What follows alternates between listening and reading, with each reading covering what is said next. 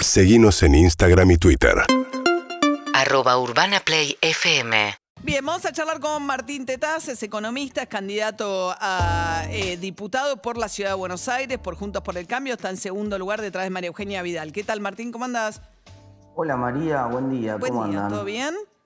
Muy bien, muy bien. Bueno, tema alquileres, leí por ahí que habías contado que te separaste, que te estaba costando conseguir un alquiler en la Ciudad de Buenos Aires. Me, me- me imagino que no tanto por, por, por el precio, pero sí por eh, la oferta. No, porque realmente, eh, lo- lo- en realidad, lo- lamentablemente yo no quería ni hablar de ese tema, pero se, se- se filtró una conversación de una charla que dimos en el Colegio de Ingenieros y, y yo hice el comentario decía la pasada porque realmente quería, quería mostrarle que yo había sido incluso víctima del mismo problema, que no lo relataba desde afuera, sino que me había pasado. La, la- la oferta se retrajo notablemente, muchísima gente. Vos sabés que además muchísima gente en Argentina usa la propiedad como reserva de valor.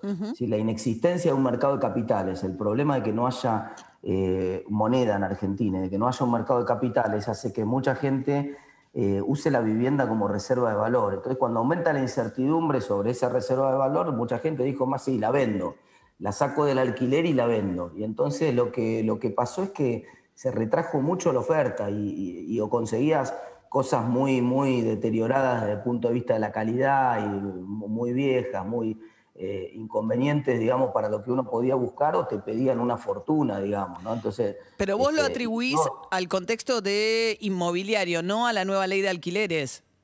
Lo atribuyo 100%, te diría, a la nueva ley de alquileres. Puede haber otros factores, déjame decir 90% para no, no exagerar con el 100%. Pero la nueva ley de alquileres, digamos, lo que obliga es, a, a, por un lado, a declarar ante la FIP a los propietarios eh, Sí, aquellas... eso es lo de menos porque igual no lo declara nadie, así que eso te diría que es medio irrelevante. El problema central de la ley de alquileres son dos. El primer problema es la extensión del contrato a tres años.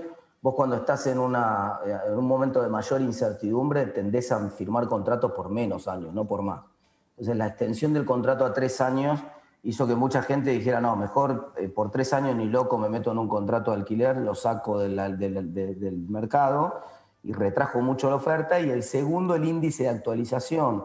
Digamos, el, el tema de que las actualizaciones sean anuales y no semestrales y que las fueran por un, por un índice que siempre, yo siempre digo, Pero a mí me gusta que, las- que, perdona Martín, la que última... las Sí, que la las última... leyes- bueno, dale, dale, porque si no, no... No, dale, que la última actualización dio por arriba la inflación, o sea, dio un 56 y pico. O sea, para el propietario fue mucho más beneficioso que para el inquilino y tiene una actualización permitida que antes no tenía.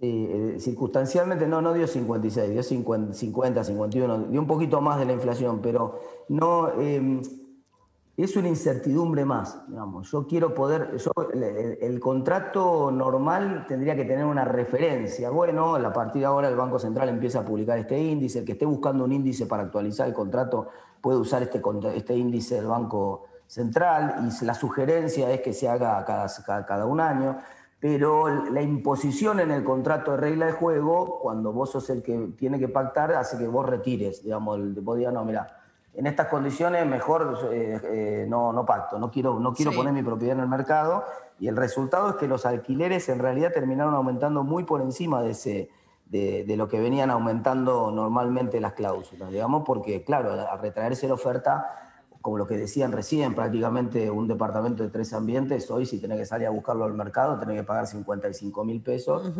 Dependiendo del barrio, por supuesto, la ciudad Obvio. de Buenos Aires, eso- esos informes siempre tienen el problema de que hay adentro de Buenos Aires, como yo digo, 10 Buenos Aires por lo menos, Sí. y que siempre uno puede ir a un barrio un poco más, más económico, ¿no? Pero, pero bueno.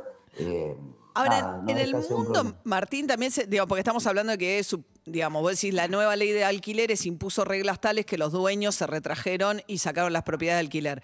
Ahora, vos ves, por ejemplo, y es una situación bien distinta porque en Alemania, en Berlín, digamos, donde acaban de votar una, un- la posibilidad de que expropien eh, a favor, digamos, eh, las propiedades que están en manos de los grandes grupos de, de inversores que compraron en grandes cantidades de propiedades, etcétera.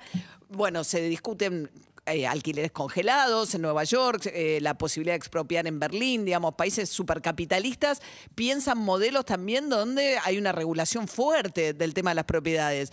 Eh, vos lo que decís es regulemos menos, porque si no los propietarios se van.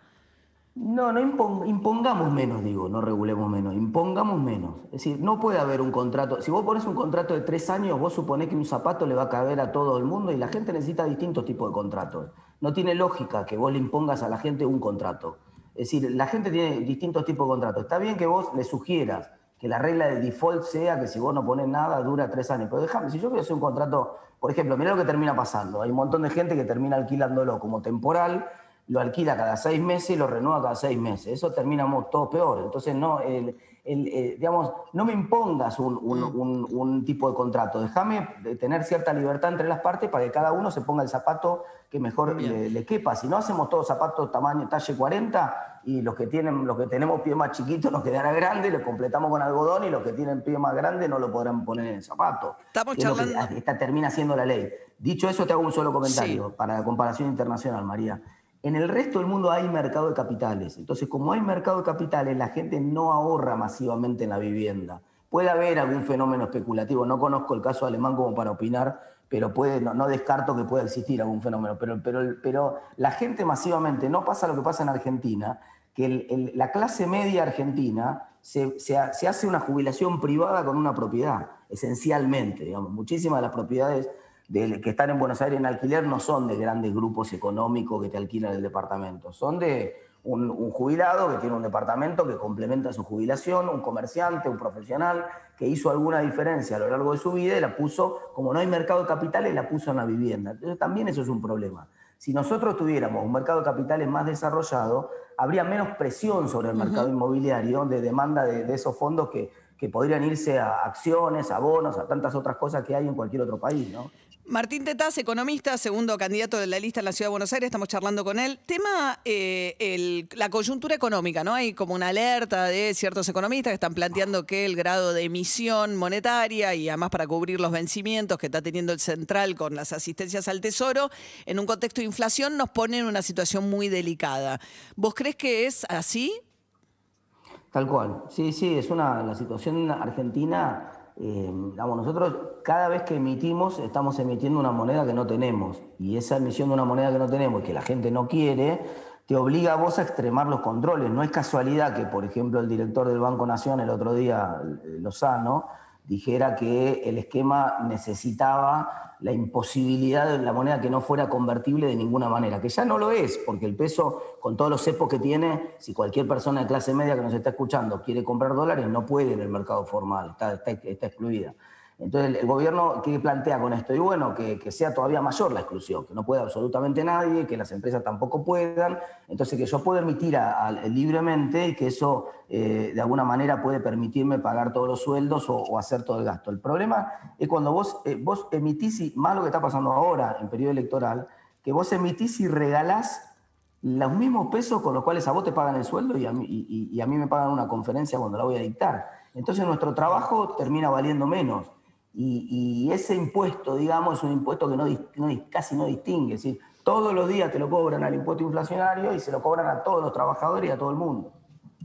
Ahora, cuando vino, digamos, la época de, de Macri, el otro día, no sé si viste el reportaje de Nicolás Dujovne, el ministro, lo último. No, no lo leí. No lo leíste. Bueno, que dice que básicamente estaba funcionando perfectamente el acuerdo con el Fondo Monetario Internacional, que el problema fue que las elecciones las ganó Alberto Fernández y que eso produjo todo el deterioro. Como si no hubiese habido, digamos, todo el intento previo y el y la reformulación del acuerdo con el fondo ante cómo falló. O sea, hubo también un intento de aplicar la teoría de dejamos de emitir, vamos a emisión cero y eso nos arregla el problema. Eso tampoco arregló el problema y condujo a la crisis con la que termina el gobierno de Macri.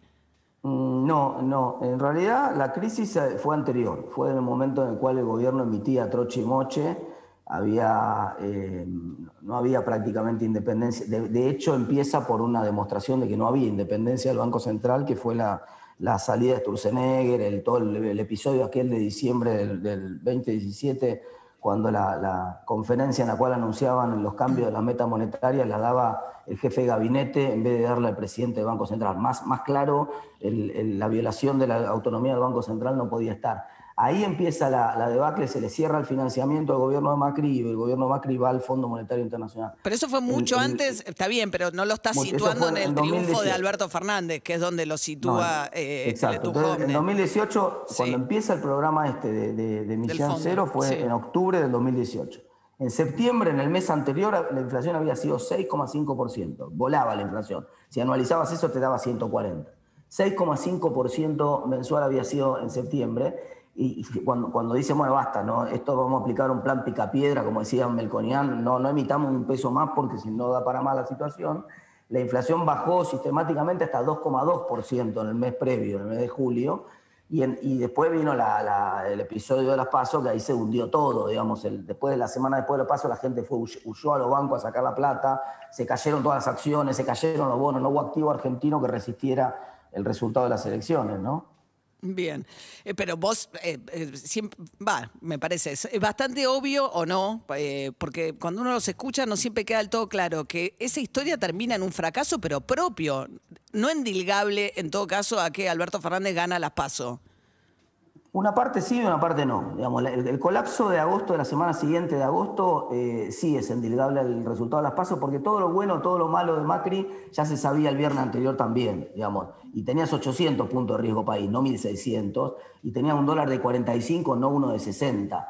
Ahora, el, el, fracaso de que el dólar se fuera de 20 a 45, bueno, por supuesto, es responsabilidad del gobierno de Macri pero el, pero el, eh, pero el, salto que se produce después de las PASO es esencialmente el resultado producido por el, por, porque ganó un presidente que decía que quería un dólar de 60, que decía que iba a reestructurar la deuda y por lo tanto no iba a pagar la deuda tal y como estaba. Eso hizo un, eso hundió, eso hundió la demanda de dinero y hundió la. Eh, la gente fue Se corriendo habían reperfilado la deuda, convengamos que. No, no, no, no, no, no, había ocurrido eso. No. no, había ocurrido ningún reperfilamiento antes de las elecciones. No, eso ocurrió todo después de las elecciones. Ah, bueno. Bueno, Martín Tetas, economista, eh, candidato a diputado en la lista que encabeza María Eugenia Vidal en la ciudad de Buenos Aires. Gracias, Martín. Bueno, gracias, María. Hasta luego. 7 y 43 de la mañana